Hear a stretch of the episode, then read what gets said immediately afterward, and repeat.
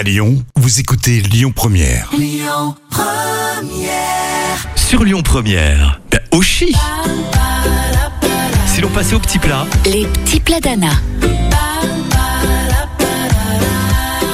Eh bien voilà, ça y est, c'est parti, c'est la saison du chou-fleur. J'ai une recette originale pour vous, un nuage de chou-fleur. Il faut juste couper le chou en petits morceaux. Dans une casserole, verser le lait, ajouter un peu de muscade râpée, du sel, du poivre et le chou-fleur.